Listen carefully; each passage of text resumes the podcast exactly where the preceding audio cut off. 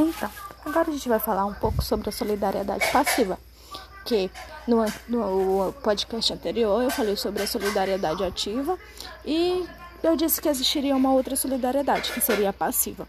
Nesse caso, é, é onde existe a pluralidade de devedores, que é quando cada devedor ele, vai, ele deverá se tornar responsável pela dívida. É, dos devedores, podendo um pagar total a dívida ou somente sua parte. Ele vai optar. Se pagar total, é gerado outras obrigações, que vai ser de retribuir é, a ação de regresso, né? Ele vai ter direito à ação de regresso.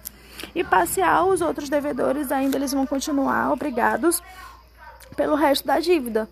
Vão continuar tendo obrigação, a obrigação não vai se extinguir.